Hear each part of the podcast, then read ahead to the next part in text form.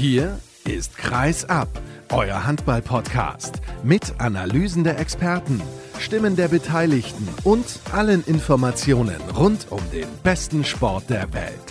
Mit eurem Gastgeber Sascha Staat.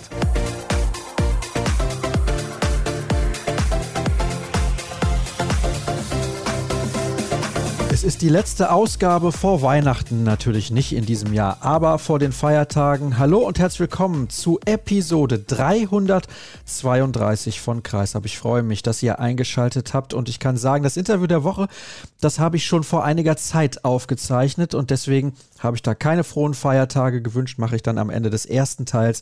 Also nicht wundern, wenn ich dann darauf verweise, dass ihr es euch gut gehen lassen sollt und so weiter. Aber eben dieses Interview schon vor einiger Zeit aufgezeichnet mit Franziska Penz und Vanessa Brandt.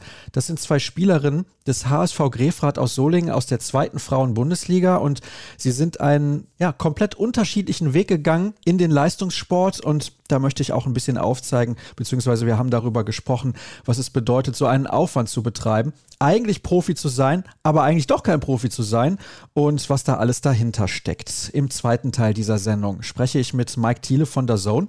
Wir schauen zurück auf die ersten zehn Spieltage in der Gruppenphase der Männer Champions League. Da war jede Menge geboten. Zwei Teams stechen heraus, aber auch ansonsten ist es relativ spannend und interessant, das dann wie gesagt im zweiten Teil. Und zunächst begrüße ich den Kollegen von den Kieler Nachrichten, Tamo Schwarz. Hallo Tamo. Hallo Sascha, grüß dich. Es ist so, dass wir über eine Partie sprechen müssen, von der wir hohe Erwartungen hatten, wie immer das klassische Duell im Norden, SG Flensburg-Handewitt gegen THW Kiel. Wir hatten wahrscheinlich mit allem gerechnet, dass die SG nach teilweise schwierigen Wochen eventuell einen Sieg raushaut, dass der THW Kiel vielleicht dominieren würde, dass es einen knappen Auswärtssieg gibt. Mit einer Sache hatten wir wahrscheinlich alle nicht gerechnet, mit einem 13-Tore-Sieg der SG Flensburg-Handewitt. Ich nehme an, dir geht's genauso. Ja, das muss ich schon zugeben. Mir geht's genauso. Ich habe da auch bei allen Vermutungen und Tipps im Vorwege völlig falsch gelegen, weil ich auch gerade am Freitag erst aus Aalborg zurückgekommen war und dort einen wirklich sehr gut aufgelegten, sehr stabilen und ich möchte fast sagen auch sehr frischen THW Kiel gesehen habe. Und Aalborg ist nun auch keine Laufkundschaft in der Champions League. Und das Spiel haben die wirklich, haben die Kieler wirklich ja, dominiert und darum war ich eigentlich guter Dinge. Mir war schon klar, dass Flensburg da auch auf eine gewisse Weise so ein bisschen aus seinem Tal entweder schon wieder rausgekommen war oder natürlich irgendwann wieder rauskommen würde. Aber wie gesagt, mit dieser Konstellation, die wir jetzt vorfinden, habe ich überhaupt nicht gerechnet. Ist interessant oder gut, dass du dieses Spiel in Aalborg nochmal erwähnst. Das habe ich mir auch angesehen und ich fand die Leistung absolut in Ordnung. Ich fand sie jetzt nicht überragend. Ich fand, dass Aalborg auch ja nicht so gespielt hat, wie man das mit dem Kader eigentlich machen könnte. Aber glaubst du, weil du das jetzt gerade halt auch erwähnt hast, die SG hatte zwei Tage mehr Pause, dass das einen Unterschied gemacht hat? Ja, also die Antwort darf eigentlich nur Ja heißen, denn alles andere wäre ja völlig grotesk. Denn auf dem Niveau, auf dem sich diese Mannschaften bewegen. Und wir kennen alle die Diskussion. Es gab ja zum Teil in der Vergangenheit auch große Streitigkeiten über so 24 oder 48 Stunden Spiele, also Pausen zwischen den Spielen. Und klar, jetzt waren es beim THW nach Abpfiff Aalborg waren es 63 Stunden, aber wenn man das schon als viel anerkennen würde, dann wäre man irgendwie, glaube ich, im Leistungssport falsch. Das ist eine mörderische Belastung, die der THW im Moment in der Champions League und Bundesliga hat und ertragen muss. Und wenn du mich schon so fragst, also beim THW hat man nach der Niederlage gestern keine Ausreden gesucht. Und auch Philipp Bicher hat relativ deutlich gesagt, dass einfach die Qualität nicht ausgereicht hat gestern. Aber ich finde schon, dass es sich eigentlich lohnt, auch in die Details zu gehen, was da eventuell den Ausschlag gegeben haben könnte. Und eines dieser Details ist eben auch die wesentlich geringere Regenerationszeit, die der THW hatte. Wobei die Partie zu Beginn ja eng war, beziehungsweise ausgeglichen ist vielleicht der bessere Ausdruck. 4 zu 4 stand es nach etwas mehr als zwölf Minuten. Da hatte man nicht das Gefühl, dass Kiel irgendwie platt wäre. Nee, das Beste der Kieler Leistung am ganzen Spiel war eigentlich das 1 zu 0 in der zweiten Minute. Das war nämlich ein wunderschöner Campertrick, den Nikola Bielik eingeleitet und Magnus Landin vollendet hat. Und in der Tat, du hast recht, bis zu der Phase, die du gerade ansprachst, war es wirklich ein Spiel, von dem man immer noch alle Erwartungen oder mit dem man alle Hoffnungen verknüpfen konnte. Und dann begann so eine Art Abwärtsspirale. Was hat dann auf einmal beim THW Kiel nicht mehr funktioniert? Na, ich hatte ja eben schon gesagt, dass ich es mir nicht einfach machen möchte und sagen möchte, aber gestern hat die Qualität einfach nicht gestimmt. Also ich finde, wir als Außenstehende dürfen auch ruhig mal darauf hinweisen, dass mit Steffen Weinhold ein Rückraum Linkshänder fehlt, was nach sich zieht, dass Harald Reinkind da seit Wochen ziemlicher Alleinunterhalter ist, dass mit Erik Johansson im Prinzip einer der zwei, drei wichtigsten Spieler der Hinrunde mit einem Mittelhandbruch ausfällt gerade, dass den THW auch wie hier, ich weiß nicht, wie es bei dir ist, aber um mich herum, ob es nun Schule, Arbeitsplatz, Behörden ist, hier grassiert eine große Grippewelle und die hat eben auch den THW erreicht. Also Niklas Eckberg hat in Aalborg gefehlt und war jetzt gerade so eben wieder dabei. Harald Reinkind, Peter Överby, die waren Grippe geschwächt.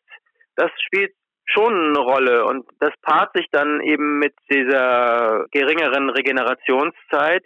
Zwei Tage machen da einfach einen riesengroßen Unterschied.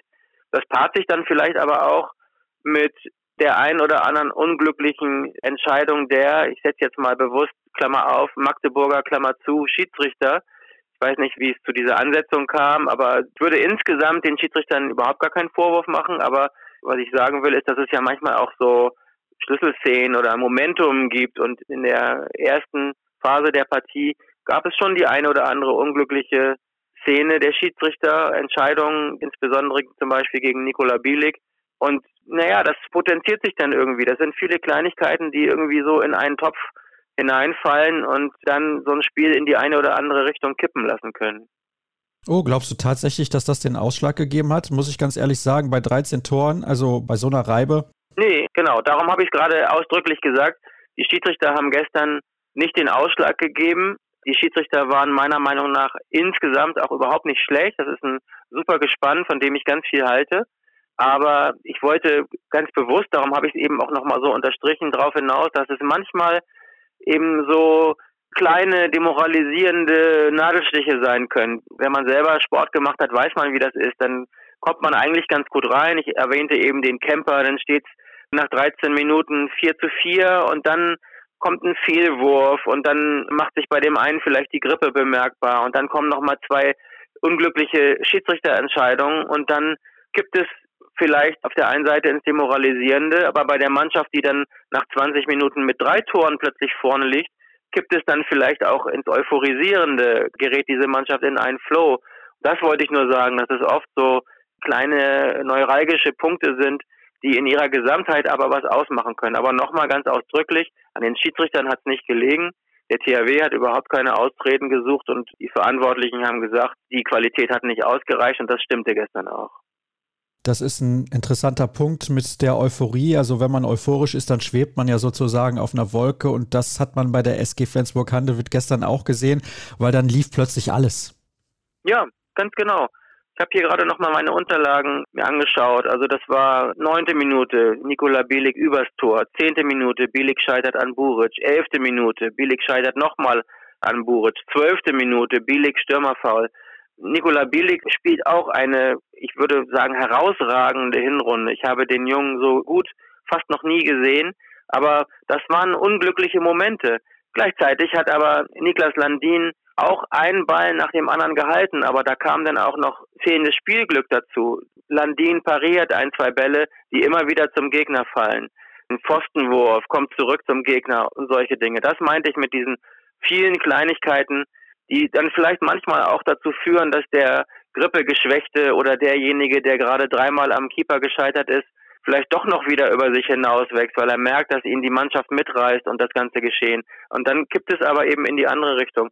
Trotzdem möchte ich überhaupt nicht den Teil, den Flensburg dazu beigetragen hat, schmälern, denn insbesondere Simon Halt, Johannes Goller haben eine richtig starke Abwehr gestellt. Benjamin Buric ist in dem Spiel auch wieder mal über sich hinausgewachsen.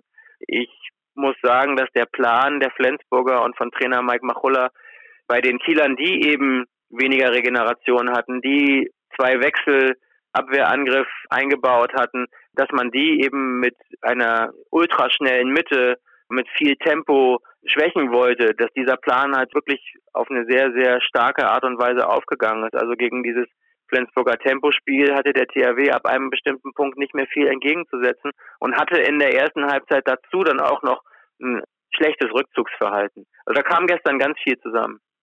Ich weiß, du schaust natürlich nicht jedes Spiel der SG Flensburg-Handewitt. Ist auch gar nicht möglich, wenn Kiel parallel spielt beispielsweise oder du auch auf Reisen bist. Wann hast du denn die SG das letzte Mal so gut gesehen? Oh, das ist eine gute Frage. In dieser Saison waren Geschichten, die sich um die SG rankten, ja eher von Krisenstimmung, Niederlagen geprägt. Ja, ich habe schon in den letzten ein, zwei Jahren richtig gute Derbys gesehen von beiden Seiten. Da waren auch in der letzten Saison enge Spiele dabei. Ich glaube, das Rückspiel hat der THW dann mit einem Tor gewonnen.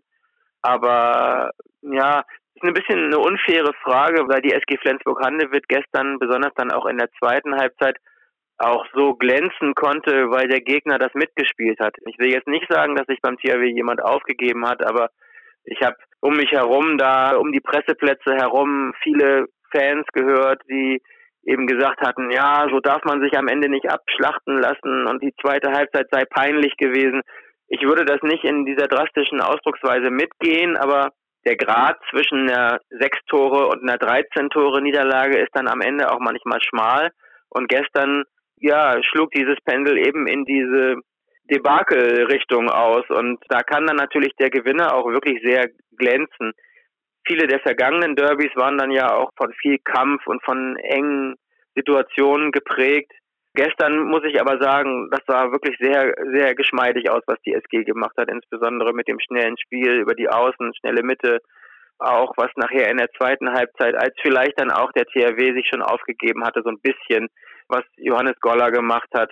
Dann ist hier nochmal so ein Rückhandtor oder so. Also da hat alles gepasst und ja, diese ganzen Abpraller und so. Der THW konnte einem, Mitleid ist nie ein guter Berater, aber der THW konnte einem zum bestimmten Punkt dann auch leid tun, weil dann auch irgendwie alles gegen sie lief. Du hast manchmal dann auch vielleicht so Tage. Definitiv. Ich möchte trotzdem noch mal zwei Worte aufgreifen, die du gerade benutzt hast. Einmal sich aufgeben und sich abschlachten lassen. Kannst du den Frust der THW-Fans verstehen? Weil klar, du hast auch betont, der Grad ist schmal zwischen einer 6 und einer 13 Tore Niederlage, aber so schmal vielleicht dann doch nicht? Oh, das ist das ist schwer zu beantworten. Also ich habe im Spielertunnel gestanden nach dem Spiel. Ist nach so einer Niederlage auch keine dankbare Aufgabe und habe in die Gesichter geblickt, die in den THW-Trikots an mir vorbeigelaufen sind und habe auch mitbekommen, wie Sander Sargosen die Kabinentür einer gewissen Qualitätskontrolle unterzogen hat. Es wurde sehr laut und da hat sich keiner aufgegeben, da hat keiner was abgeschenkt oder gesagt, ja, minus fünf noch zehn Minuten schaffen wir sowieso nicht oder derart, ja, minus fünf stimmt übrigens ja auch gar nicht, da waren es auch schon minus acht, aber so funktionieren die nicht. Die geben dann nicht auf oder oder schalten einen Gang zurück oder so. Überhaupt nicht. Und das möchte ich denen auch überhaupt nicht, nicht absprechen. Aber unterbewusst bricht in einem ja dann doch was zusammen in dem Moment, wo man merkt, okay, jetzt ist nochmal so ein verzweifelter Schlagwurf in den Block gegangen und jetzt schaffen wir es einfach wirklich nicht mehr. Und da kam vieles zusammen. Ich finde aber nach den vielen, vielen guten Leistungen und die 250 Fans, die mit waren in Flensburg, die waren auch gerade mit in Aalborg, die meisten von denen zumindest die sollten sich sozusagen jetzt nicht beschweren wegen dieser Partie, sondern vielleicht eher versuchen, ein Gefühl anzunehmen, dass so ein Tag eben auch mal sein kann und dass am Ende auch diese Derby-Niederlage nur zwei Punkte ausmacht. Das ist natürlich richtig. Ich möchte ein paar Zahlen noch in den Raum werfen. Benjamin Buric 16 Paraden, 41 Prozent gehaltene Bälle. Niklas Landin 8 Paraden, 22 Prozent. Thomas Schmirkwa hat sieben Minuten gespielt, ein bisschen mehr als sieben Minuten, keine einzige Parade. Das macht natürlich dann auch nochmal einen Riesenunterschied. Kannst du. Ja, ganz kurz, ja, darf ich bitte? da einmal ganz kurz einhaken? Da hat gestern irgendetwas nicht gestimmt. Niklas Landin hatte elf Paraden, ich habe zwischendurch einmal geschaut, als Niklas Landin bei acht Paraden war, stand, glaube ich, der HBL-Ticker noch bei zwei Paraden. Da muss irgendwas entweder übersehen worden oder in der Übertragung nicht funktioniert haben. Also du hast recht, Mirkwa hatte am Ende ab der 52. Minute und bei zwei sieben Metern null Paraden. Landin hat es aber in den ersten 52 Minuten auf elf immerhin gebracht, was ja kein desaströser Wert ist. Nein, auf keinen Fall. Gut, verlässt du dich auf andere, bist du verlassen, so kann man es vielleicht auch ausdrücken. Aber de facto ist es natürlich so, Tamo, Buric's Leistung ist natürlich überragend gewesen. Ja, absolut. Absolut. Kann man ohne Wenn und Aber so stehen lassen. am Ende 16 zu 11 sind aber dann auch nur fünf Paraden Unterschied und ich habe auch schon Spiele gesehen, wo der THW ohne Torwartleistung oder vielleicht mit einem Minus von sechs, sieben Paraden trotzdem gewonnen hat. Also diese 13 Tore erklärt das am Ende auch nicht, aber das war auch Teil des Flows und der Euphorie und wenn Buric sich eben so in Form und in Rage spielen kann, dann ist das auch einfach ein bärenstarker Torhüter. Ich habe ja auch mal gehört, dass es Gerüchte gegeben haben soll, dass er mit dem THW in Verbindung gebracht wurde. Darüber sprechen wir gleich, denn ein anderer Kandidat kristallisiert sich gerade so ein wenig heraus. Ich möchte aber noch auf eine Szene insbesondere eingehen. Du ahnst wahrscheinlich schon, welche das ist, weil du eben ja auch die Schiedsrichter erwähnt hast, die aus meiner Perspektive da eine falsche Entscheidung getroffen haben. Henrik Pekler gegen Jim Gottfriedson. Aus meiner Perspektive, ich war natürlich nicht in der Halle, ich habe nur die Bilder am TV gesehen, eine blaue Karte. Wie hast du es in der Halle wahrgenommen? Das heißt, du meinst, es war sogar noch mehr als nur die rote Karte? Ja, aus meiner Perspektive schon. Ich möchte ihm da keine Absicht unterstellen im Sinne von, er wollte ihn da irgendwie verletzen oder sonst was, aber es war eine Frustaktion. Vielleicht war es auch nur ein Reflex, aber das rechtfertigt das Ganze nicht, ja. finde ich zumindest. Also gestern in dem Umfeld, wo ich saß, war zwischen ganz übel schmutzig blaue Karte und Fehlentscheidung der Schiedsrichter, er geht doch weg, war alles drin.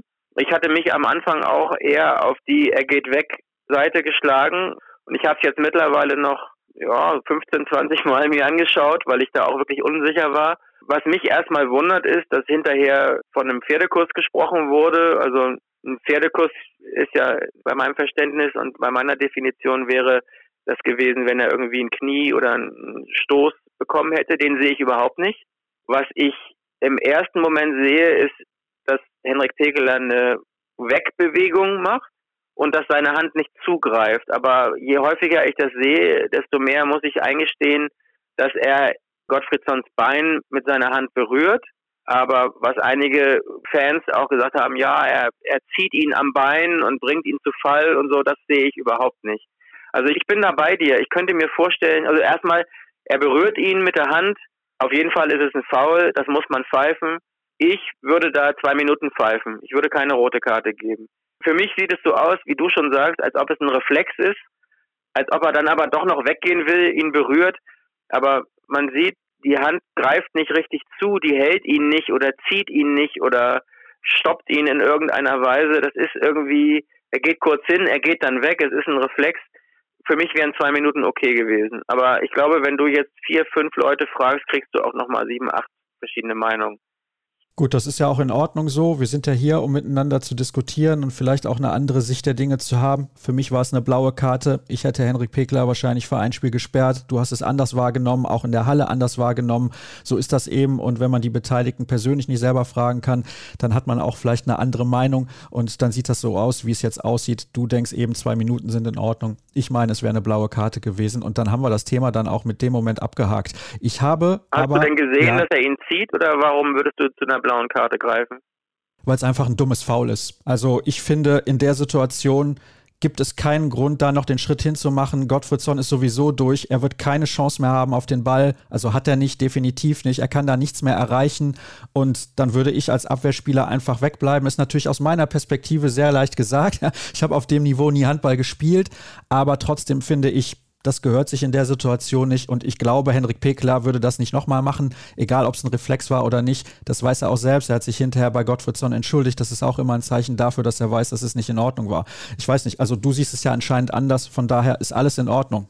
Ja, also für Dummheit gibt es ja keine blaue Karte, sondern eine blaue Karte gibt es am Ende ja für den Grad des Fouls. Und ich finde, da der Unterschied ist eben, ob er ihn nur berührt oder ob er ihn richtig irgendwie schubst, zieht, festhält. Und das habe ich irgendwie beim Studium der Zeitlupe nicht gesehen. Aber wenn wir uns das nächste Mal sehen, schauen wir es uns nochmal gemeinsam an. Das können wir sehr, sehr gerne tun. Aber ich freue mich auch über solche Debatten und dass man da nicht immer die gleiche Meinung hat. Ich finde, das macht es auch spannend und interessant. Was bedeutet dieses Ergebnis für die Bundesliga? Hm, ich finde, dass die Bundesliga ohnehin sehr, sehr spannend ist in dieser Saison und auch spannend bleiben wird. Ich finde nicht, das habe ich gestern auch irgendwo ein, zwei Mal gehört. Ich finde nicht, dass dadurch die SG jetzt in den Meisterschaftskampf wieder eingreifen kann. Die wird, so leid es mir tut, und das meine ich gar nicht böse, die wird mit der Meisterschaft nichts zu tun haben. Aber es ist ja weiterhin so, dass Füchse, Magdeburg und Kiel nur, also Füchse und Magdeburg im Vergleich zu Kiel nur einen Minuspunkt trennen und dann noch einen weiteren Punkt dahinter sind die Löwen. Das ist ein enges Rennen, das ist spannend und das wäre es ehrlicherweise aber auch gewesen, wenn der THW gestern gewonnen hätte. Es ist einfach ein Dreikampf an der Tabellenspitze, der uns noch viel Spaß machen wird. Man muss aber auch sagen, was ich vorhin meinte, es sind trotzdem nur zwei Punkte, die zu verlieren waren. Der THW hat Magdeburg, Flensburg, Füchse noch in eigener Halle in der Rückrunde, hat alles in eigener Hand. Also eine Entscheidung oder Vorentscheidung ist da mit Sicherheit gestern nicht gefallen.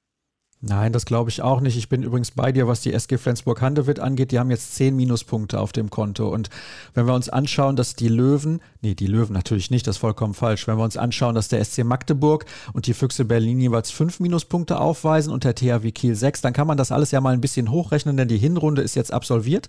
Mal abgesehen von Magdeburg, die müssen noch gegen Hannover und den Bergischen HC zwei Spiele nachholen. Aber sind wir da mal optimistisch aus SCM-Sicht, dann hätten sie auch fünf Minuspunkte.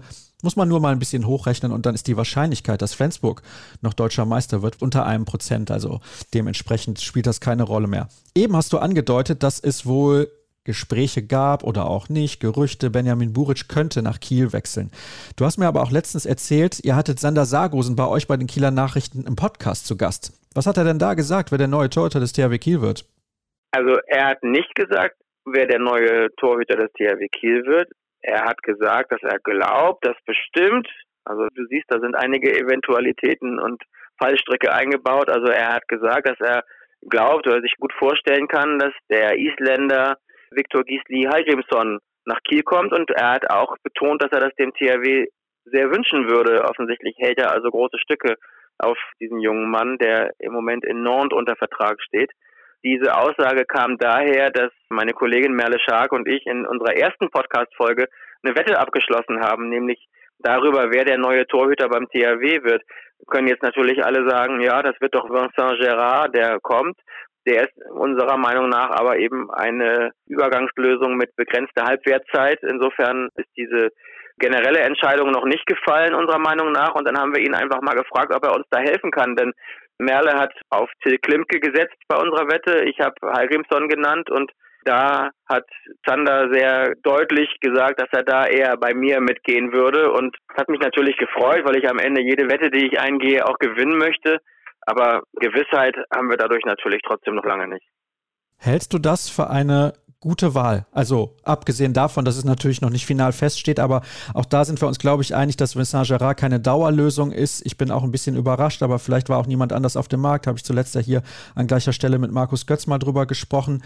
Buric gab es auch Gerüchte. Wie gesagt, Klimke vielleicht noch nicht so weit. Da hört man, SC Magdeburg könnte interessiert sein. Hallgrimsson, finde ich, würde sehr gut passen. Was denkst du? Absolut.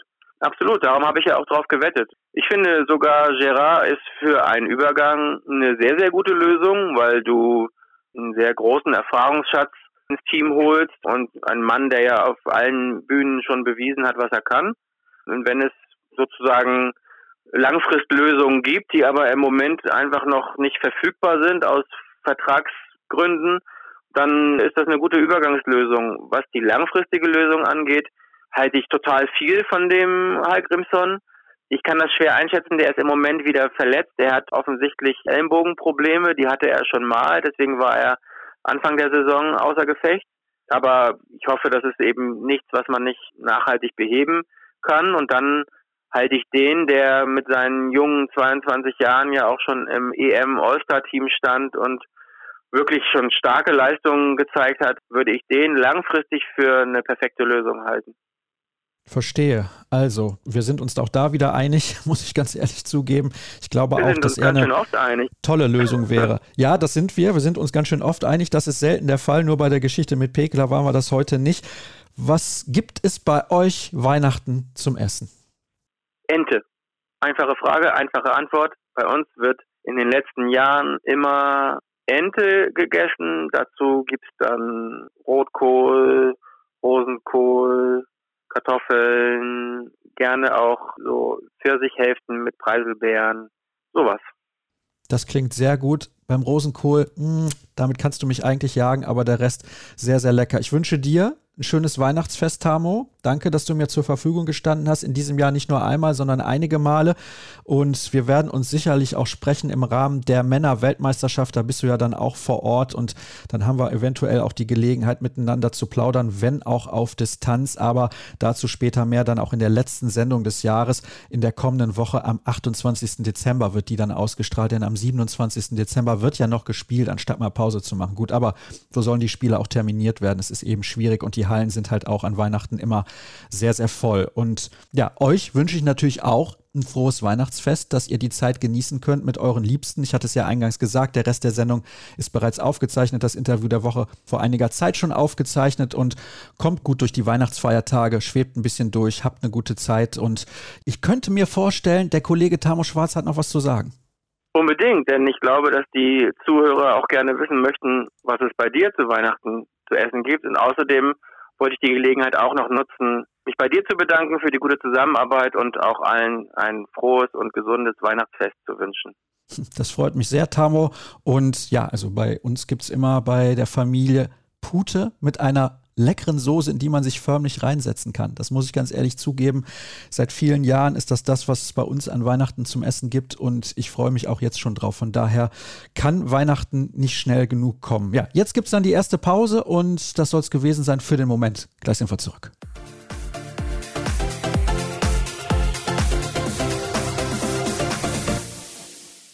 Wir werden international in der heutigen Ausgabe von Kreisab und schauen auf die europäischen Wettbewerbe der Männer, die Champions League ganz, ganz kurz nur am Ende auf die European League. Da haben wir ja einige deutsche Vertreter mit dabei. Drei Stück sind es insgesamt. Aber zunächst mal auf die Königsklasse. Und darüber spreche ich mit dem Kollegen Mike Thiele von der Zone. Hallo Mike. Hallo Sascha. Und wir schauen zunächst in die Gruppe A, wo der SC Magdeburg mit von der Partie ist. Und wir können uns gut daran erinnern, vor einigen Wochen gab es eine Niederlage zu Hause gegen Paris Saint-Germain. Liegt schon ein bisschen zurück.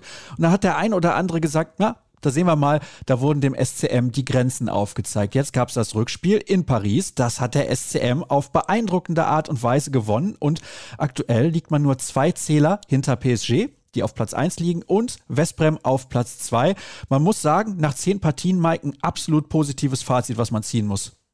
Definitiv. Also das, was Magdeburg dieses Jahr in der Champions League auch gerade nach anfänglichen Schwierigkeiten, was aber auch mit Sicherheit dem Verletzungspech von Magnusson auf der Rückraumrechten Seite zu tun hatte, hat man sich wirklich gut gefangen und da sehr gute Ergebnisse erzielt, wie man jetzt in Paris sehen konnte. Das war wirklich beeindruckend. Ich habe es ja ebenso schon formuliert. Und was mir auch aufgefallen ist, das hast du jetzt gerade so ein bisschen angedeutet, sie hatten zunächst mal Probleme. Lassen wir mal die Verletzung von Magnusson außen vor. Aber ich glaube, das ist schon eine große Umgewöhnung. Sie haben jetzt ein paar Jahre European League gespielt und das natürlich auch sehr erfolgreich. Einmal waren sie im Finale in der vergangenen Saison.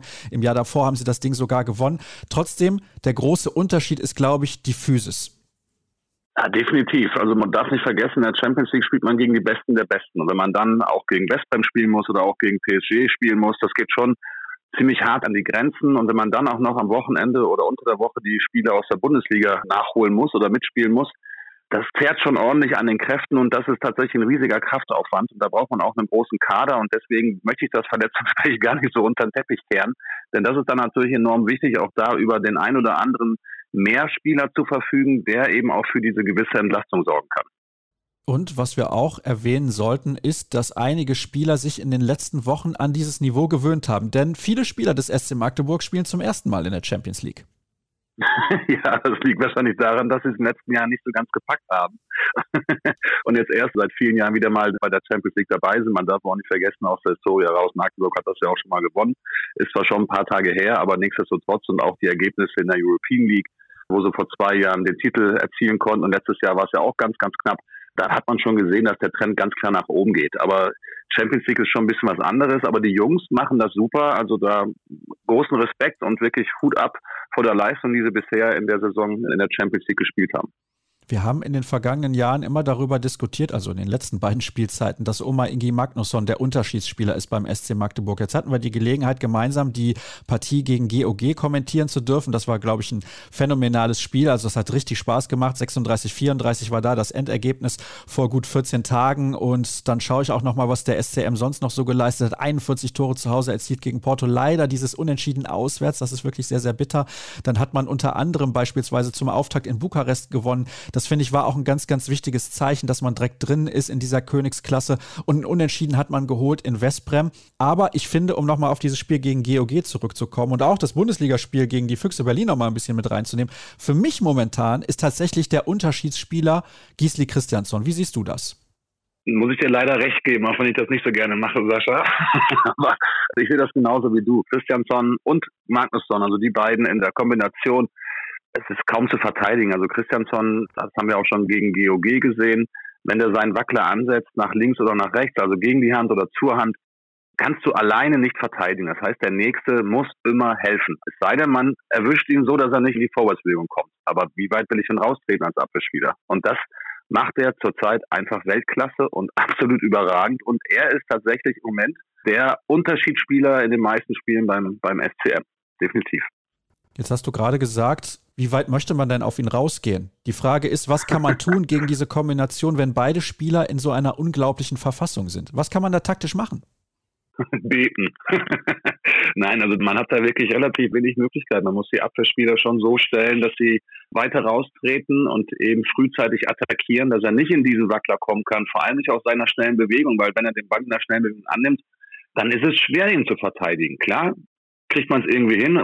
Meistens ist es eine 50-50-Chance. Also entscheide ich für eine Ecke und hoffe darauf, dass er nicht in die andere geht. Also den kann man tatsächlich fast nie ausschalten. Und das ist zurzeit eben auch der Punkt, warum Magdeburg auch diese Leistung erzielt, seit er wieder auf absolutem Topniveau agiert. Das tut er und ja, ich kann nur den Hut ziehen. Ich liebe solche Spieler auch sehr, sehr spielintelligent, findet quasi immer die richtige Lösung, beziehungsweise sieht auch, wann er was machen muss. Das ist ja auch ganz, ganz wichtig. Und das Zusammenspiel mit seinen Nebenleuten ist auch spektakulär gut. Jetzt wollen wir aber nicht nur die Isländer beim SC Magdeburg loben, sondern auch ein bisschen schauen, was die anderen Vereine machen. Westbrem, das ist so ein Club, wo wir seit Jahren sagen, jetzt könnte es ja mal funktionieren und trotzdem funktioniert es irgendwie am Ende immer nicht. PSG auch seit vielen Jahren mit dem ganzen Geld, was sie da, ich will nicht sagen verbraten haben, haben den Titel auch bislang nicht gewinnen können. Trotzdem sind sie in dieser Gruppe die Mannschaften auf Platz 1 und 2. Ist das gerechtfertigt? Ja, das sind zurzeit schon die Mannschaften, die mit unter den ersten Vieren sind. Und wenn man sieht, wer letztes Jahr beim Final Four dabei war, also da war ja West Ham durchaus auch vertreten und hat da auch gute Leistungen gezeigt. Also man hat immer das Gefühl, jetzt schaffen sie es und irgendwie reicht es dann doch nicht. Also stand ja auch schon, glaube ich, zweimal im Finale vom Final Four von der Champions League und es hat nie gereicht. Die machen dann eine tolle Arbeit. Die haben ein tolles Umfeld, die haben einen guten Trainer super Zuschauer. Also wer schon mal in Ungarn war, der weiß, da geht es auch ordentlich zur Sache. Und gerade bei der Champions League sind die Spiele auch oft ausverkauft. Das ist leider in der Liga in Ungarn nicht der Fall, weil man da eben auch nicht so auf diesem hohen Niveau agiert. Da gibt es zwei Mannschaften der, und der Rest, ja, so wie fast in allen europäischen Ligen, läuft so ein bisschen unter Liefen mit. Aber denen würde ich es auch mal irgendwann gönnen, dass sie diesen Titel holen, weil die machen da eigentlich eine ziemlich solide Arbeit.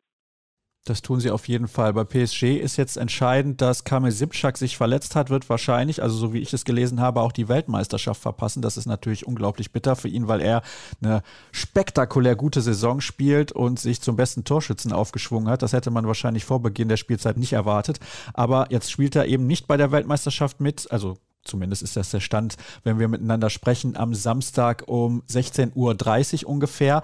Jetzt gucken wir mal, was in der Gruppe sonst noch so los ist. Hinter Magdeburg Dynamo Bukarest relativ gut vertreten. Die werden auf jeden Fall in die K.O.-Phase kommen. Das gleiche sollte für GOG gelten und wahrscheinlich auch für Zagreb, die mal wieder den Trainer gewechselt haben, aber seitdem läuft es tatsächlich rund. Und auch da sollte es reichen zu Platz 5 oder 6. Ich glaube, da streiten sie sich mit GOG und für Plotzk und Porto bleiben nur die Plätze 7 und 8. Kann denn deiner Meinung nach der SC Magdeburg noch auf einem der beiden ersten Plätze landen? Sie spielen noch in Plotzk, zu Hause gegen Westbrem, in Zagreb und gegen Dynamo Bukarest.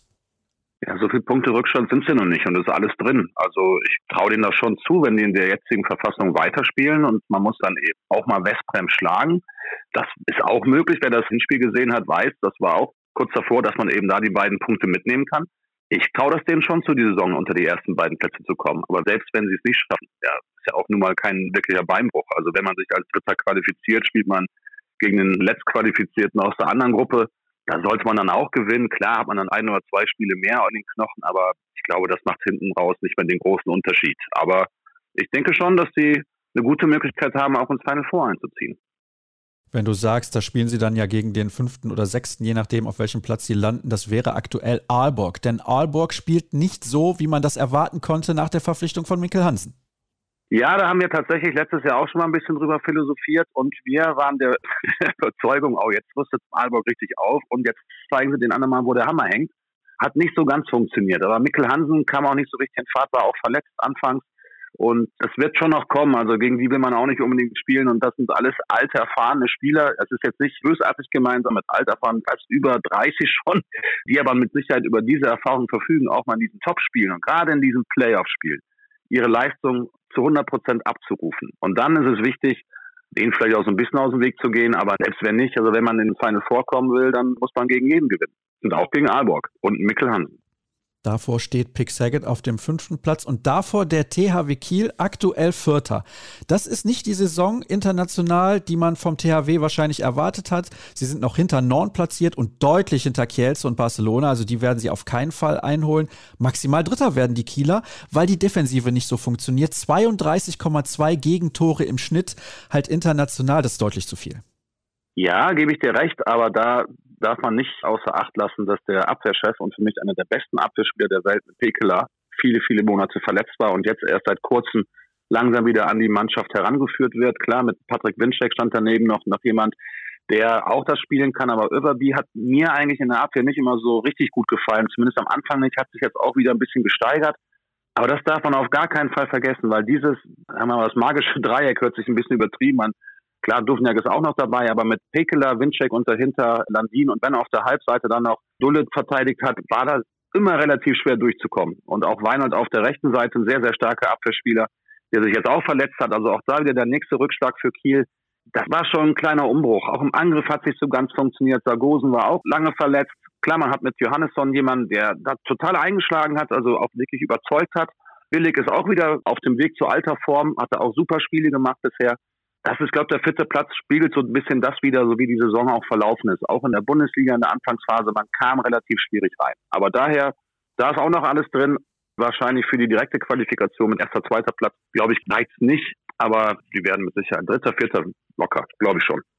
Ja, das glaube ich auch. Da kommt es natürlich drauf an, was Nantes alles noch so macht in den verbleibenden Spielen. Vier Stück sind es ja dann insgesamt noch. Und wir haben ganz oben Barcelona, neun Siege, ein Unentschieden. Kielce, neun Siege, eine Niederlage. Die gab es gegen Barcelona. Sind das momentan die beiden besten Mannschaften komplett international betrachtet? Ja, definitiv. Absolut. Das hat man auch gesehen beim Final Four. Du warst ja auch selber vor Ort und konnten uns beide da einen schönen Einblick verschaffen und die beiden Mannschaften sind zurzeit das Nonplusultra. Und da war es da tatsächlich, ich glaube, jeder, der sich erinnern kann, im Sieben-Meter werfen. Also wann ist denn schon mal ein Finale im Sieben-Meter werfen entschieden worden? Und dann darf man nicht vergessen, das Spiel am dritten Platz war auch im Sieben-Meter werfen. Das war schon ein ziemlich cooles Event. Aber um auf die Frage zurückzukommen, Barcelona und Kielce zurzeit, ja, kann man nur dir zustimmen und sagen, das sind zurzeit die beiden besten Vereine auf der Welt. Du hast mir jetzt heute schon relativ viel zugestimmt, das möchte ich nur am Rande erwähnen, aber macht nichts. Warum sind denn Barcelona und Kielce so viel besser als der Rest? Was macht die einfach so viel besser? Also zum ersten Mal die Besetzung auf den einzelnen Positionen. Wenn ich mir bei Kielce angucke, auch der Kader ist, glaube ich, der größte Kader, den überhaupt eine europäische Mannschaft hat. Ja, sie verleihen auch relativ viele Spieler ins Ausland. Da profitiert ja auch Hannover von. Aber die sind seit vielen Jahren zusammengespielt, haben einen sehr, sehr guten Trainer mit Talant Duschebaev. Und die sind so ausgeglichen, das hat man wunderbar auch sehen können, oder sieht man fast in jedem Spiel. Nach einer Viertelstunde wechselt er einfach mal fast komplett durch. Und jeder Spieler, der dahinter kommt, ist auch nicht viel schlechter. Das heißt, die spielen immer mit absoluten 100 Prozent. Da gibt es keinen großen Leistungsabfall und vor allem keinen Konditionsabfall. Die sind immer topfit, wenn die auf der Platte stehen. Und das macht da wirklich den Unterschied. Und bei Barcelona, die haben halt ein Wahnsinnstempospiel. Wenn der Perez de Vargas im Tor gut hält, geht der Ball unfassbar schnell nach vorne. Und selbst wenn er ein Tor kassiert, geht sofort in die schnelle Mitte. Die haben unglaublich gute, schnelle Außen und sind auch auf allen Positionen in meinen Augen fast nahezu gleich stark besetzt. Die Mem vielleicht mal ein bisschen rausgenommen, der ist für mich da ein bisschen stärker. Aber die Ausgeglichenheit des Kaders, das macht solche Mannschaften eben auch aus und deswegen haben die diese Riesenerfolge. Im Übrigen Celje und Elverum, ja Elverum vielleicht sogar die Enttäuschung in dieser Saison in der Champions League zusammen mit dem FC Porto auf den Plätzen 7 und 8. Also die ersten sechs haben sich da schon abgesetzt und wie gesagt Barcelona und Kielce spielen auf einem ganz anderen Niveau. Wenn du dich Stand heute, 17. Dezember, festlegen musst, wer erreicht das Final Four? Welche vier Teams nimmst du? Ah, ich glaube, Barcelona, Kielce müssen wir uns, glaube ich, nicht drüber unterhalten. Da habe ich ja gerade schon gesagt, dass das für mich die stärksten sind. In der anderen Gruppe sehe ich tatsächlich auch Westbrem relativ weit vorn. Ich würde es mir wünschen, dass Magdeburg sich noch irgendwie reinmogelt. Bei Kiel wird es tatsächlich dieses Jahr ein bisschen eng. Kommt darauf an, wie jetzt auch Sander Sargosen wieder in Schwung kommt. Auch ein wichtiger Spieler, der da auch für Entlastung auf links sorgen kann. Wird eng. Also ich glaube, sechs Mannschaften tummeln sich da so ein bisschen um den Einzug. Wird mit Sicherheit wieder irgendeine Überraschung geben, weil meistens liege ich immer irgendwie falsch, wenn ich einen Tipp abgebe. Aber auch Aalborg, klar, darf man da nicht unterschätzen. Aber ich glaube, dass Westbrem, auf jeden Fall Kielce, Barcelona und der vierte, das werden wir dann sehen. Ich hoffe, eine deutsche Mannschaft, weil dann ist die Stimmung auch wieder hervorragend. Ja, ich glaube, die wird auch so oder so hervorragend sein. Dann schauen wir mal ganz kurz noch in die European League. Da haben wir ja vier Gruppen. In drei Gruppen sind deutsche Mannschaften vertreten. In der Gruppe A frisch auf Göppingen momentan auf dem zweiten Platz. Es sieht danach aus, als würden sie Zweiter oder Dritter werden. Dann haben wir Flensburg zwar ein Spiel verloren von den sechs Partien, die bisher ausgetragen wurden. Erster in der Gruppe B. Ich würde mal sagen, die werden die Gruppe am Ende gewinnen. Und dann haben wir in der Gruppe D die Füchse Berlin. Sechs Spiele, sechs Siege. Auch da müssen wir, glaube ich, nicht drüber diskutieren, dass die am Ende Erster werden werden. Wie bewertest du bislang die Auftritte der deutschen Vertreter in der European League? Ja, Füchse Berlin sieht man ja auch in der Bundesliga, die haben einen Wahnsinnsschritt nach vorne gemacht, auch mit der Verpflichtung von Gitzel auf der Rückraumrechten Seite. Die haben auch so eine unfassbare Breite im Kader. Die spielen eine super Saison, also national wie international. Und dem traue ich es auf jeden Fall zu, dass sie unter die letzten vier kommen, eben dann auch in das Final Four der European League einziehen. Und bei Flensburg sieht es ähnlich aus. Wenn die sich einigermaßen wieder stabilisieren, ja auch Schwierigkeiten gehabt mit Verletzungen. Gerade Jim Gottfriedson, so der Kopf der Mannschaft, der in den letzten Jahren immer die richtigen Entscheidungen oder die wichtigen Entscheidungen getroffen hat und meist eben waren es auch die richtigen, ist natürlich wichtig, dass der jetzt wieder dabei ist. Für mich stehen die auch so ein bisschen unter Wert, auch national im Moment noch nicht so richtig im Tritt. Aber die werden auch jetzt nochmal kommen. Also ich schätze mal, die beiden Mannschaften kommen ins Final vor und dahinter wird es dann eben enger. Es sind einige Mannschaften, die auf einem Niveau spielen. Aber ich glaube, dass die Deutschen da schon einen Schritt oder die Nase vorn haben. Und Montpellier bislang auch phänomenal gut. Wenn wir miteinander sprechen, ein paar Stunden später spielt Montpellier in der Liga gegen PSG und beide sind punktgleich. Also das ist eine Mannschaft, die man auf jeden Fall im Auge haben sollte. Ja, die habe ich tatsächlich gerade so ein bisschen außer Acht gelassen, bin ich ehrlich. Auch Montpellier in den letzten Jahren tolle Entwicklung gemacht. Also PSG ist ja eigentlich immer vorne wegmarschiert mit zu null Meister geworden oder mal ein Minuspunkt. Und Montpellier war so ein bisschen dahinter, aber die haben auch eine gute Vereinsarbeit geleistet in den letzten Jahren. Das sieht man jetzt auch international und es spiegelt auch so die Stärke wider. Also ja, hast du recht. Also die Mannschaft könnte auch noch durchaus unter die letzten vier kommen.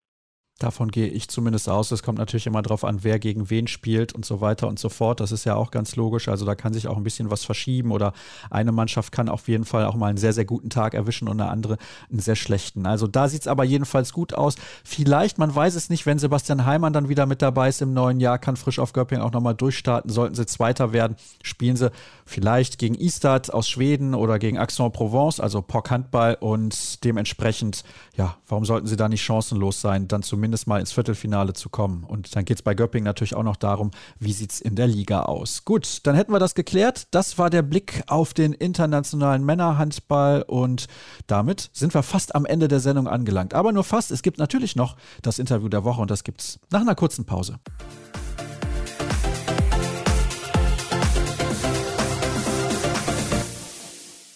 Interview der Woche Zeit hier bei Kreishab und ich kann jetzt noch nicht sagen, wann dieses Gespräch ausgestrahlt wird. Also Jahre wird sich nicht hinziehen, aber zunächst mal freue ich mich, meine Gäste zu begrüßen. Vanessa Brandt und Franziska Penz vom HSV Grefrath aus Solingen. Schön, dass ihr hier seid. Hallo. Danke Hallo. für die Einladung. Genau, danke schön. Ich bedanke mich besonders, weil wenn wir dieses Gespräch aufzeichnen, fliege ich morgen nach Podgorica zur Frauen-Europameisterschaft. Es kann sein, dass das Turnier schon vorbei ist, wenn die Leute draußen das Interview hören. Es kann sein, dass gerade die Europameisterschaft läuft. Aber ich finde es nicht selbstverständlich, dass ihr extra nach Dortmund gekommen seid, um dieses Gespräch zu führen. Deswegen herzlichen Dank dafür.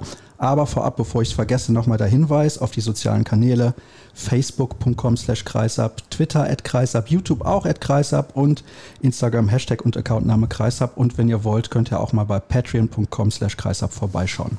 So, jetzt sprechen wir aber über Handball. Und das Interessante ist, ihr habt zwei ganz unterschiedliche Wege gefunden, um in der zweiten Liga aktiv zu sein. Ich möchte mal bei dir anfangen, Franziska. Du bist jetzt Anfang 30 und kommst nicht aus einer Handballerfamilie, spielst aber jetzt schon ewig beim HSV Grefrath. Vielleicht kannst du mal kurz darlegen, wie sich das bei dir so ergeben hat. Du kommst gebürtig aus Wuppertal. Genau, ich komme aus Wuppertal und habe ganz viele Jahre in jungem Alter war ich beim Touren und Leichtathletik dann habe ich da irgendwann gemerkt, nee, das ist eigentlich so gar nicht meins.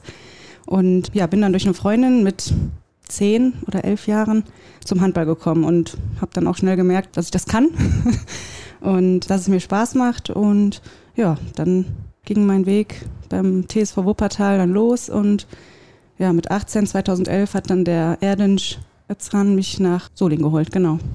Damals zu einem Drittligisten, aber du hast nicht direkt in der dritten Liga gespielt. Genau, ich war in der zweiten Mannschaft in der Oberliga und sollte eigentlich sogar dritte Mannschaft spielen in der Landesliga. Wir hatten da, waren da gut vertreten in der Landesliga und in der Oberliga.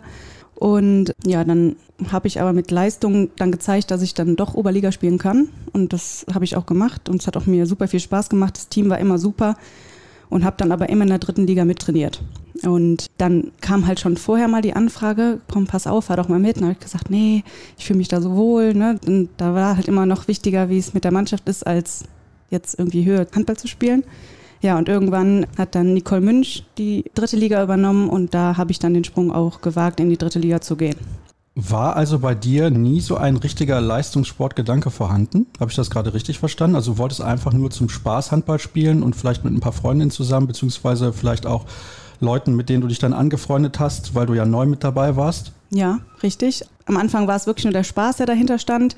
Und das war auch für mich die Prio Nummer eins, dass ich halt Spaß habe. Und ja, aber jetzt hat sich das so weit entwickelt, dass da schon der, der Ehrgeiz da ist. Und ich und auch die Mannschaft, wir wollen alles aus uns rausholen. Wir arbeiten hart im Training.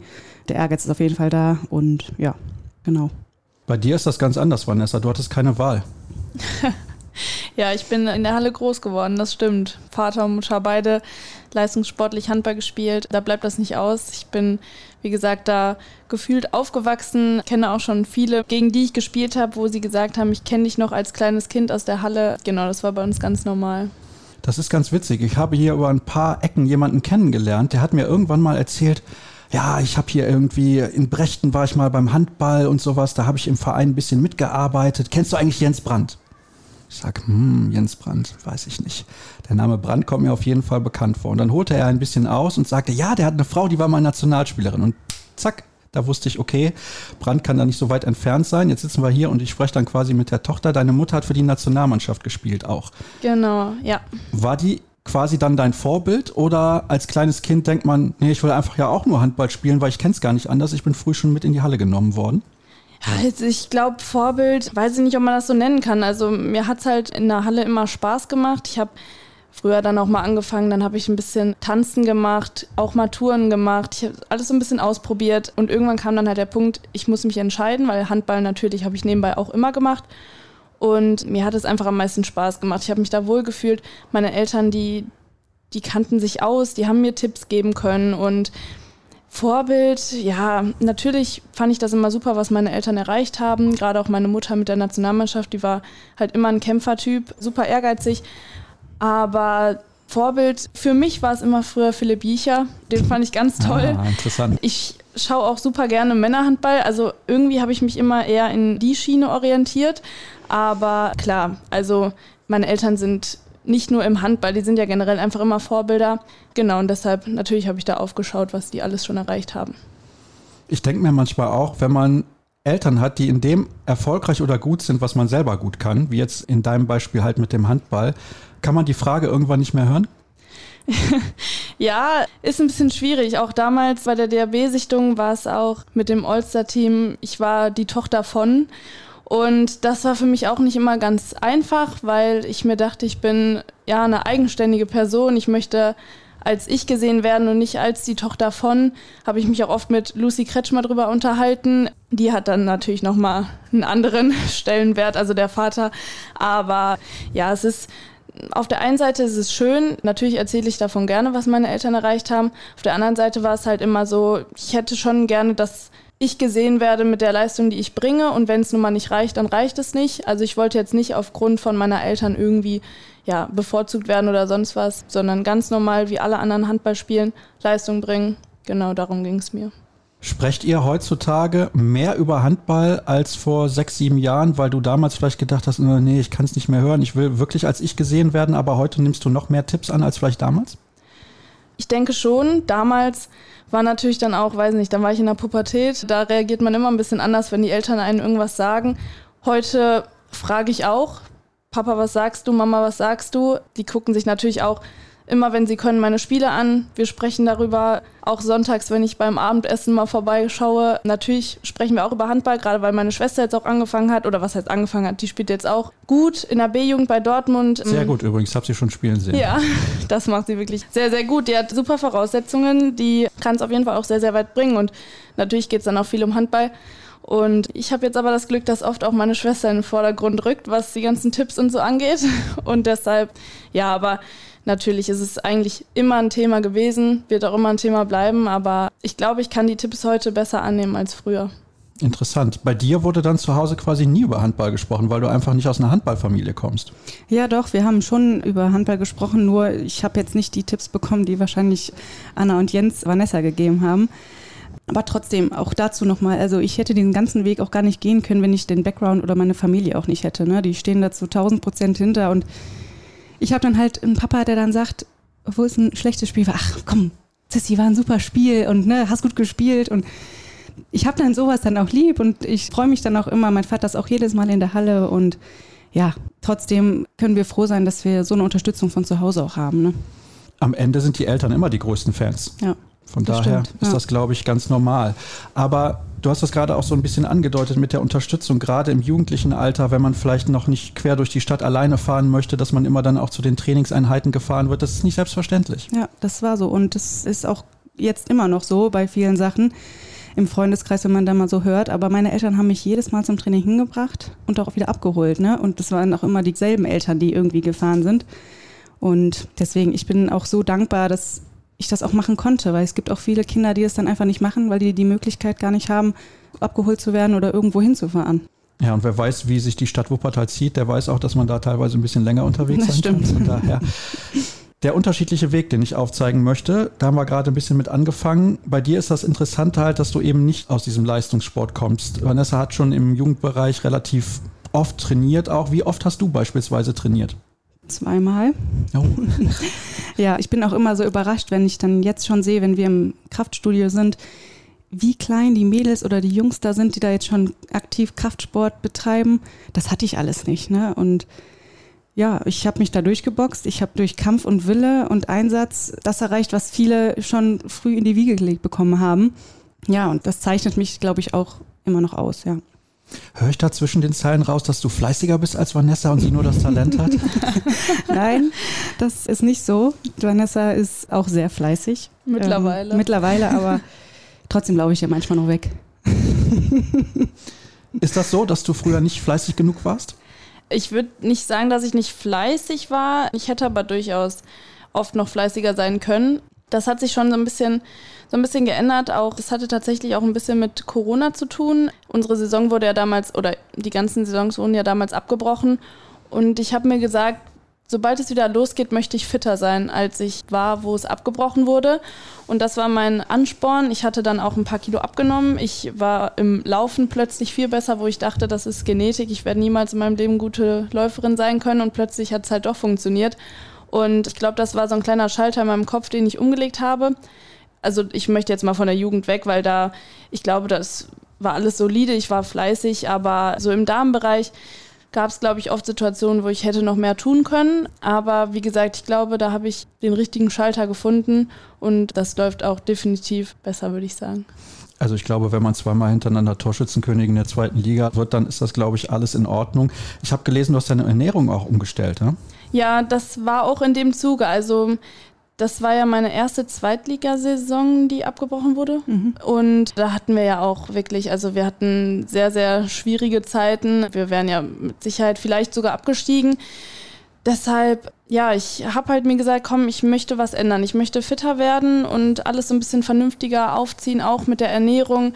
Da habe ich halt viel mir Sachen angeguckt, durchgelesen und mich halt damit mal beschäftigt und überhaupt geschaut, ja, was ist gesund? Aber es ist jetzt nicht so, dass ich gesagt habe, ich verbiete mir jetzt irgendwas. Das auf keinen Fall. Aber gerade so unter der Woche, also ich achte halt viel mehr drauf, wie ich mich ernähre, als ich es vorher gemacht habe. Und genau, das hat dann halt auch Früchte getragen. Gibt es etwas, auf das du, ich will nicht sagen komplett verzichtest, aber wenn man so sagt, ja, man stellt die Ernährung um, die Leute, die das hören, denken sich, ja, was hat sie denn genau gemacht? Vielleicht kannst du uns das mal erläutern.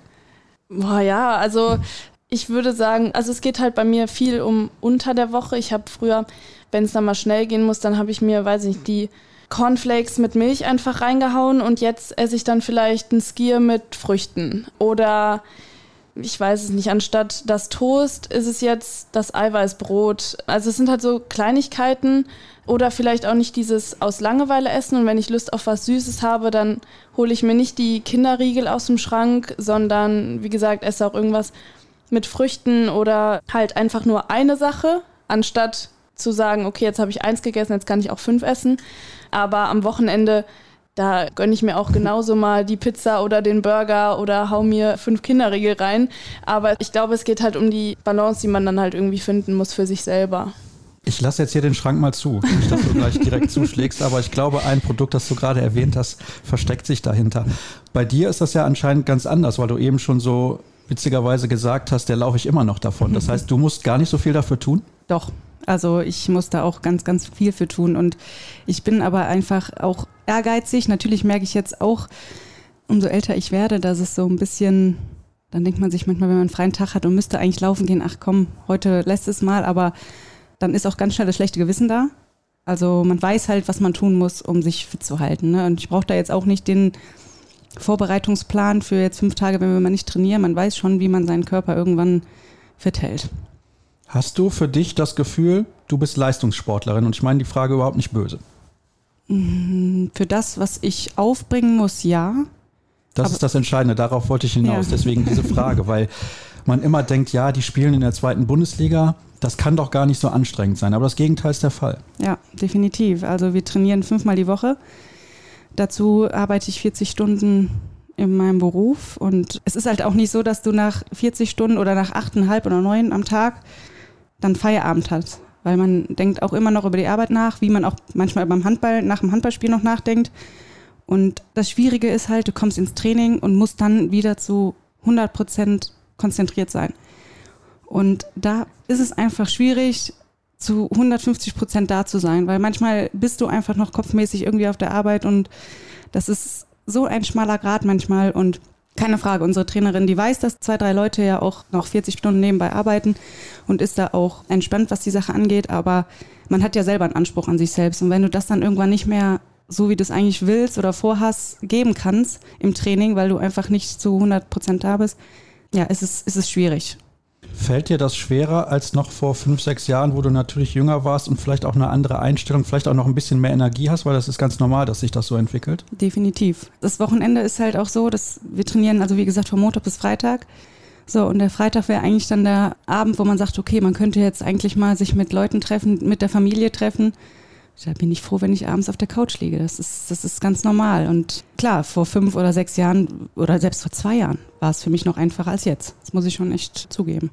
War eine interessante Formulierung, die du eben genutzt hast. Du hast gesagt, nebenbei noch 40 Stunden arbeiten, weil es ist ja genau andersrum. Ja, genau. Ihr spielt nebenbei noch Handball ja. und das auf einem sehr, sehr hohen Niveau. Jetzt ist der HSV Grefrath ein gut aufgestellter Zweitligist, würde ich sagen, auch im Vergleich zu anderen Zweitligisten. Aber es ist jetzt auch nicht so, dass ihr davon leben könntet. Das ist nicht im Ansatz so eigentlich. Nee, also leider nein. Leider sieht es halt ganz anders aus. Gerade auch jetzt in meinem Alter. Ich habe zwar eine Ausbildung erfolgreich auch abgeschlossen, hätte auch in dem Beruf jetzt einfach weiterarbeiten können, habe ich mich aber gegen entschieden, weil ich mir gedacht habe, ich möchte noch mal ein bisschen weitermachen. Ich möchte in eine bisschen andere Schiene rein und dementsprechend habe ich jetzt nochmal angefangen zu studieren letztes Jahr. Also ich bin jetzt im dritten Semester und ja, Studierende verdienen leider beim Studium kein Geld und nur Handball würde halt für mich definitiv nicht ausreichen. Es sei denn, ich würde jetzt von meinen Eltern derart unterstützt werden, was sie vermutlich auch aufbringen würden für mich. Das möchte ich aber auch gar nicht annehmen oder verlangen. Ich möchte halt es schaffen, selber für mich zu sorgen. Genau, dementsprechend ist das leider nur mit dem Handball nicht möglich. Das Interessante bei dir ist, und das ist wieder ein Unterschied zwischen euch beiden, Du hättest ja mit deinem Alter noch die Möglichkeit, irgendwann mal den Weg wieder zu gehen in die erste Liga. Und ich glaube, vom Talent her ist das mit Sicherheit auch so. Möchtest du diesen Weg irgendwann noch mal gehen? Oder hast du dich jetzt festgelegt zu sagen, ich muss erstmal auf meine Zukunft schauen, das ist viel wichtiger. Und dann kann ich hinterher vielleicht noch mal irgendwann sagen, ich gehe in die erste Liga. Wobei es dann vielleicht auch zu spät sein könnte. Ja, klar, das weiß man nie. Wann ist der richtige Zeitpunkt? Wage ich den Schritt, wage ich ihn nicht? Ich kann sagen, dass ich damals, als ich nach Solingen gegangen bin, auf jeden Fall die richtige Entscheidung getroffen habe. Ich hätte ja in Dortmund bleiben können, hätte dann Erfahrungen in der ersten Liga sammeln können. Ich weiß nicht, wie viel ich gespielt hätte. Also ich hätte meine Ausbildung nicht begonnen. Und so war es definitiv der richtige Schritt. Ich bin berufstechnisch einen großen Schritt nach vorne gekommen mit der Ausbildung. In der dritten Liga, wir sind aufgestiegen, wir hatten sportliche Erfolge. Das war definitiv das Richtige. Und ich hoffe jetzt einfach, dass ich in den nächsten Jahren wieder die richtige Entscheidung treffe, also ob ich den Schritt in die erste Liga wage oder nicht. Ich würde es auf gar keinen Fall ausschließen. Natürlich reizt es mich und juckt in den Fingern und ich möchte schauen, ob ich dort oben zurechtkommen würde, wie ich zurechtkommen würde. Dennoch kann ich halt nicht sagen, ich werde es auf Biegen und Brechen machen. Ich werde schauen, wie es sich für mich anfühlt, ob ich glaube, dass ich dem standhalten kann. Und nebenbei studieren funktioniert ja gut. Also man kann ja auch also gut erste Liga spielen und dann nebenbei studieren. Arbeiten geht dann halt vermutlich nicht mehr, wäre dann vielleicht auch hoffentlich nicht mehr in dem Rahmen nötig. Ich will da so mehr oder weniger von Jahr zu Jahr schauen, wie ich mich noch weiterentwickle, wie das alles läuft und dann, genau, schauen wir mal. Was sagt denn die Mitspielerin dazu? Sprecht ihr darüber? Weil du bist natürlich jetzt eine der älteren Mitspielerinnen und dann fragt eine jüngere Spielerin vielleicht auch mal, wie siehst du das eigentlich? Weil unbestritten, ich glaube, die sportlichen Fähigkeiten hat sie in der ersten Liga zu spielen, weil du möchtest natürlich auch deine vielleicht beste Mitspielerin nicht verlieren. ist ja auch logisch. Ich meine, ihr spielt da auf dem Feld auch nebeneinander. Der ein oder andere Ball wird dann von halb links auch mal auf links außen rüber gespielt, aber da muss man ja auch versuchen, irgendwie objektiv zu bleiben bei so einer Einschätzung, wenn vielleicht eine Mitspielerin mal auch wissen möchte, was denkst du denn, wo sollte mein Weg vielleicht hingehen, rein sportlich gesehen? Mhm, absolut. Und ich habe ja schon gesagt, oder wenn jetzt welche Erstligisten anfragen, dass sie auch nur Linksaußen dazu bekommen. Nein, Spaß beiseite. Ich stehe da zu 1000 Prozent hinter Vanessa, egal welche Entscheidung sie da trifft. Und klar, sportlich wissen wir alle, dass sie da in der ersten Liga, also ich bin davon überzeugt, dass sie da mithalten kann und Klar, wenn ich noch in Solingen spielen sollte und sie dann nicht mehr dabei ist, ist natürlich für uns ein herber Rückschlag. Aber ich sehe das nur positiv, dass halt eine Vanessa Brandt bei uns in Solingen gespielt hat und jetzt nächstes Jahr, weiß ich nicht, bei irgendeinem Erstligisten spielt. Ist doch toll. Also stehe hinter ihr und begleite sie auf jeden Fall. Habe ich jetzt da irgendwie in ein kleines Wespennest gestochen, dass da demnächst Vertragsverhandlungen anstehen oder so? Aber das war jetzt nee, gar nicht nee. meine Absicht. Mir ging es nur generell um dieses Thema. Nee, also nicht, dass ich wüsste. Also da ist nichts irgendwie, was da momentan offen ist oder so. Genau, nö. Bleibt abzuwarten. Bei dir ist es so, du hast in der Zeitung mal gesagt, als du das letzte Mal deinen Vertrag verlängert hast, ich könnte bis zum Karriereende quasi verlängern. Ich mache jetzt erstmal nur zwei Jahre, aber ich bin mir sicher, dass ich dort meine Karriere beende. Also du bist quasi mit dem HSV Grefrath mehr oder weniger verheiratet. Ja, ist so. Also ich weiß, was ich an Grefrath habe. Die haben mir ganz viel geholfen und dass ich da in der, jetzt in der zweiten Liga Handball spielen kann und immer noch von Trainer, Team und Geschäftsführer unterstützt werde. Ich weiß, was ich am Verein habe, die wissen, was sie an mir haben ja, ich habe jetzt noch bis 2023 Vertrag und ja, dann muss man mal sehen, wie die Knochen halt wollen, wie ich will und dann schauen wir mal. Das ist eine interessante Saison gerade für euch. Wie gesagt, wir wissen noch nicht ganz genau, wann dieses Interview dann läuft und bis dahin sind vielleicht noch weitere Spiele absolviert. Ihr seid sicherlich als ein Kandidat in die Saison gegangen, ganz oben mitzuspielen. Die ersten zwei, drei Spiele liefen vielleicht nicht so, wie ihr euch das vorgestellt habt. Jetzt habt ihr wieder ein bisschen in die Spur gefunden. Zack, gibt es eine Pause. Ist auch ein bisschen blöd. Mhm. Aber Fakt ist, das ist ein Verein, der wahrscheinlich genau in die zweite Liga passt. Wie schwer ist das eigentlich mit diesem Wissen bei so einem Verein zu spielen? Weil für die erste Liga könnte es für den Verein einfach zu viel sein. Dritte Liga möchtest du zum Beispiel sportlich nicht, Vanessa. Ja, das stimmt. Also natürlich hat man auch einen gewissen Anspruch, der jetzt in meinem Fall halt die zweite Liga ist. Und natürlich würde ich auf gar keinen Fall Nein sagen, wenn wir es sportlich schaffen würden, aufzusteigen. Wir geben alles dafür, aber ich würde es jetzt halt auch nicht sagen, dass das jetzt dieses eine Ziel ist und es gibt nichts anderes. Da hat man auch einfach gesehen, dass es in der zweiten Liga dafür zu viele gute Mannschaften gibt, um das jetzt sagen zu können, wir wollen definitiv aufsteigen und nichts anderes zählt. Bei mir ist es tatsächlich auch so wie bei Sissy, es ist diese Verbundenheit zum Verein. Das ist jetzt meine fünfte Saison. Damit bin ich schon mit Mandy die, die am zweitlängsten da ist hinter Sissy. Und ich fühle mich einfach unfassbar wohl mit den Leuten. Es wird, ja, gefühlt immer intensiver. Also ich habe mich mit Sissi schon immer gut verstanden, aber mittlerweile ist da schon wie so eine beste Freundschaft, hat sich da entwickelt. Und das ist halt einfach so Routine gewesen und es ist wie unsere kleine Familie. Und ja, ich hänge halt auch an sowas dann sehr extrem, was den Handball angeht und habe vielleicht nicht nur den handballerischen sportlichen Aspekt, sondern halt auch noch das drumherum, was mir sehr wichtig ist und ich möchte mich in dem Verein wohlfühlen, ich möchte mich in der Mannschaft wohlfühlen und dadurch, dass das alles gegeben ist, fällt es mir, glaube ich, noch umso schwerer, dann irgendwann vielleicht den Schritt zu wagen in die erste Liga. Genau. Weil das vielleicht auch ein Risiko ist, weil du nicht weißt, was dich da erwartet, weil man könnte ja immer auch mit dem Argument kommen, es ist überall da schön, wo man gerade nicht ist, wenn es darum geht, dass ein anderer Verein kommt und dir etwas bietet. Aber mit Geld beispielsweise hat das zum Beispiel nichts zu tun. Ja. Oder wenig. Ja, ja, das stimmt. Natürlich auch das Risiko, was du angesprochen hast. Man hat halt jetzt zum Beispiel in der letzten Saison gesehen, ich habe halt sehr, sehr viel gespielt und oft 60 Minuten gespielt. Klar war es am Ende vielleicht auch ein bisschen zu viel. Die Akkus waren leer bei den Leistungsträgern. Dennoch habe ich mich ja irgendwo dran gewöhnt, dass ich nun mal viel spiele. Und dann gehe ich jetzt vielleicht zu einem Erstligisten, sitze erstmal auf der Bank, spiele dann vielleicht mal 20 Minuten. Das wäre eine krasse Umstellung für mich und daran müsste ich mich gewöhnen. Und vielleicht ist das auch so ein bisschen so der Schutzmechanismus, der sagt, ja, nicht, dass du das dann furchtbar findest, dass du dann gefühlt Spielpraxis verlierst. Das könnte natürlich sein. Es gibt halt immer Risiko.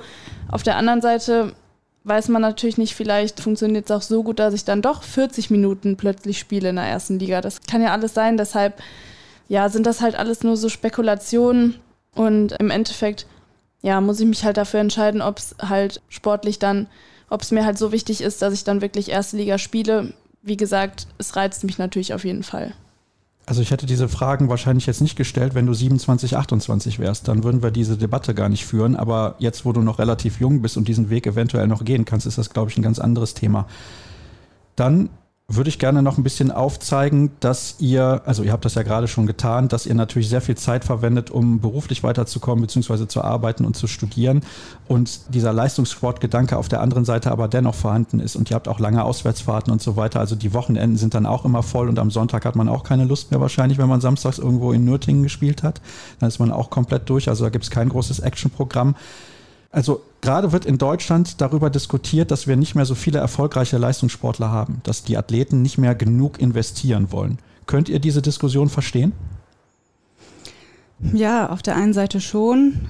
Ich finde, für mich ist immer der Aspekt, dass ich sage, die Mädels und Jungs, die sind auch relativ jung, indem sie eine Entscheidung treffen müssen, also leistungsorientiert oder halt nicht. Und diesen Aufwand, den man da betreiben muss und auch den Körper, den man wirklich, wirklich sehr strapaziert. Ist es das wert, letztendlich das alles aufzugeben? Also auch Familie oder Freunde, das kann man halt irgendwann nicht mehr, wenn man leistungsorientiert Handball spielt. Da bleibt wirklich einiges auf der Strecke. Und ja, da muss man sich die Frage stellen, ob, ob es das wert ist, das zu machen. Aber du beispielsweise für dich hast entschieden seit 13 Jahren, es ist es mir wert, zumindest immer das Wochenende komplett verplant zu haben, außer jetzt mal im Sommer. Wobei, da steht ja dann auch wieder eine Vorbereitung an. Ich habe es mitbekommen, ihr seid in diesem Sommer ins Ausland geflogen als Zweitligist. Das ist auch alles andere als üblich. Normalerweise macht man das nicht. Aber dann sind da wieder ein paar Tage weg. Da muss man dafür Urlaub nehmen, weil man in der Zeit ja auch nicht arbeiten gehen kann. Das ist, glaube ich, ein enormer Aufwand. Hast du manchmal das Gefühl, wir von außen, wir unterschätzen das ein bisschen. Wir würdigen das gar nicht richtig. Schwierige Frage. Also ich denke schon, dass viele gar nicht wissen, wie es ist, wenn man nebenbei auch noch arbeitet oder allgemein jetzt, wie du es ja angesprochen hast, wir auf Sardinien waren oder in der Corona-Zeit, weil wir unter der Woche gespielt haben und dann spielst du unter der Woche in Göppingen oder wo auch immer. Ja, dann sind zwei Urlaubstage weg. Ich glaube schon, dass es gewürdigt wird, aber ich kann nur aus meiner Perspektive sprechen und ich glaube, dass ich schon sehr viel verpasse, auch was meine Familie betrifft. Mein Bruder hat zwei kleine Kinder und Geburtstage oder eine Zeit, die man eigentlich gar nicht zurückkriegt. Man kriegt es nicht mit. Dann sagt man, ja, dann geh doch heute Abend nicht zum Training. Nee, das geht halt nicht. Ne? Das funktioniert nicht. Aber ich glaube schon, dass du da ganz viele Sachen verpasst. Das habe ich vor fünf Jahren nicht so gesehen. Aber so dieses Jahr habe ich mir schon häufiger darüber Gedanken gemacht, was hast du eigentlich in deinem Leben verpasst auch. Ne? Klar, der Handball, mir macht das Spaß, sonst säße ich nicht hier, sonst würde ich das auch nicht machen. Keine Frage. Die Mädels sind toll und wenn das Team auch nicht passen würde, dann hätte ich da auch, glaube ich, schon längst gesagt, okay, ich spiele jetzt mal eine Liga tiefer oder wie auch immer. Also man kann das nicht einschätzen, wie viel Zeit man dafür einfach aufwendet. Das hört sich so ein bisschen an, als würde die Sehnsucht nach dem Ende größer werden von Jahr zu Jahr oder habe ich das jetzt falsch verstanden? Ja, schon. Man macht sich halt schon Gedanken, so wie lange willst du das noch auf dem Niveau machen? Du willst auch mal reisen, klar, Urlaube, du musst halt deinen Urlaub so planen, dass es auch mit der handballfreien Zeit klappt. Dann muss mein Chef auch immer Also wenn mein Chef nicht so wäre, wie er ist, dann könnte ich mir das eh abschminken. Deswegen, da habe ich auch den Background hinter. Aber natürlich, ich werde nächstes Jahr 32. Das ist kein Alter. Ich weiß, es gibt auch noch ältere Spieler, die auf höchstem Niveau spielen, aber man macht sich schon Gedanken, ja, was willst du noch machen in deinem Leben? Du bist noch jung, du kannst jetzt auch noch viel machen. Ja, der Gedanke daran existiert auf jeden Fall. Um nochmal zu deiner Situation zu kommen, Vanessa, es könnte ja auch sein, mal angenommen, du wärst jetzt hier beim BVB geblieben und das hätte sich gut entwickelt und dann würdest du jetzt international spielen, dann wärst du ja auch ständig unterwegs. Dann wäre die Situation noch extremer als jetzt in der zweiten Liga. Hast du dir darüber eigentlich mal Gedanken gemacht? Es könnte ja sein, dass du zu einem Erstligisten gehst in nicht sofort, aber in zwei, drei Jahren und dann Mittwoch, Samstag, Mittwoch, Samstag. Ja, klar, also natürlich kriegt man das mit, was teilweise die Erstligisten für ein Pensum fahren. Ja, es ist für uns natürlich unvorstellbar. Also, was heißt unvorstellbar? Aber wir in der zweiten Liga, wir haben schon viel. Aber wenn man da mal zum Beispiel eine englische Woche hat und mal mittwochs spielt, ja, dann ist bei uns halt direkt die Frage, okay, auswärts, ja, ist kaum möglich. Viele müssten sich Urlaub nehmen, dann haben wir gefühlt nur eine halbe Mannschaft. Heimspiele, gut, ist vielleicht möglich. Dann spielen wir Samstag, Mittwoch, Samstag und gefühlt könnte man dann eine Woche Urlaub vertragen. Also wir sind es halt einfach nicht gewohnt. Ich glaube, das ist halt auch so ein Ding, daran müsste man sich halt definitiv gewöhnen. Auch das ganze Reisen, das schlaucht halt natürlich. Alleine eine Auswärtsfahrt jetzt nach Nürting ist super anstrengend. Du kommst irgendwann dann in der Nacht wieder. Wenn du dann aber noch alle zwei Wochen irgendwo hinfliegen musst, das ist halt was ganz anderes. Und dann wäre auch, glaube ich, das Studium, Arbeiten, Handball auch körperlich einfach gar nicht mehr möglich, weil irgendwann hat man halt auch eine Grenze erreicht. Und dann muss man sich halt auf einen Teil konzentrieren, was dann in dem Fall halt der Handball wäre. Glaubst du, was sagt dir so dein Gefühl momentan? Du bist bereit, dieses Opfer nochmal zu bringen, auf mehr Privatleben und Ausbildung zu verzichten, um es nochmal im Spitzenhandball zu versuchen. Und mit allem Respekt für die zweite Liga, wir bewegen uns, wie gesagt, da zwischen Profitum und Amateursport. Aber glaubst du, du wirst dieses Opfer irgendwann nochmal bringen, weil es ist ein Opfer, gar keine Frage. Da hast du recht. Also es ist auf jeden Fall ein Opfer, das man dann bringt. Vermutlich müsste ich lange drüber nachdenken. Ich würde es aber halt, wie gesagt, auf keinen Fall ausschließen. Also wenn es jetzt mit Grillfahrt nicht klappen sollte mit dem Aufstieg, dann würden natürlich meine Gedanken auch noch mal mehr dahin gehen, dass ich vielleicht dann noch mal den Wechsel suche und mich anders orientiere und Klar müsste man Sachen aufgeben. Ich weiß natürlich auch nicht, wie sieht es in zwei, drei Jahren in meinem privaten Umfeld, wie sieht es da aus? Also da kann sich halt natürlich eine Menge verändern. Dementsprechend könnte ich da jetzt nicht direkt sagen, ja, mache ich auf jeden Fall oder nein, mache ich auf keinen Fall. Wie gesagt, ich möchte auf gar keinen Fall was ausschließen, weil sportlich, es reizt mich ich höre ja auch von anderen, du kannst das, es wäre der richtige Schritt, trau dich das, mach das. Und meine Familie, die würde da auch definitiv hinterstehen, weil gerade die kennen es ja auch, wie es läuft. Und dementsprechend glaube ich schon, dass ich bereit wäre, Opfer zu bringen. Wenn jetzt aber in zwei, drei Jahren eine ganz andere Situation da ist, dann muss man nochmal entscheiden. Naja, vielleicht streiche ich das Interview erst im Mai aus, dann hast du den Vertrag schon verlängert und Franziska muss sich keine Sorgen machen. Vielen Dank, dass ihr euch die Zeit genommen habt, hier extra Gerne. nach Dortmund zu kommen. Das ist nicht selbstverständlich, das habe ich eingangs schon gesagt. Und dann sind wir nach, ja, locker einer halben Stunde durch mit der heutigen Ausgabe beziehungsweise mit dem Interview der Woche. Das soll es gewesen sein. Nochmal der Hinweis auf die sozialen Kanäle facebook.com slash kreisab, twitter at kreisab, auch bei YouTube und bei Instagram sowieso unter dem Hashtag und Accountnamen kreisab. Und dann hören wir uns nächste Woche wieder. Tschüss.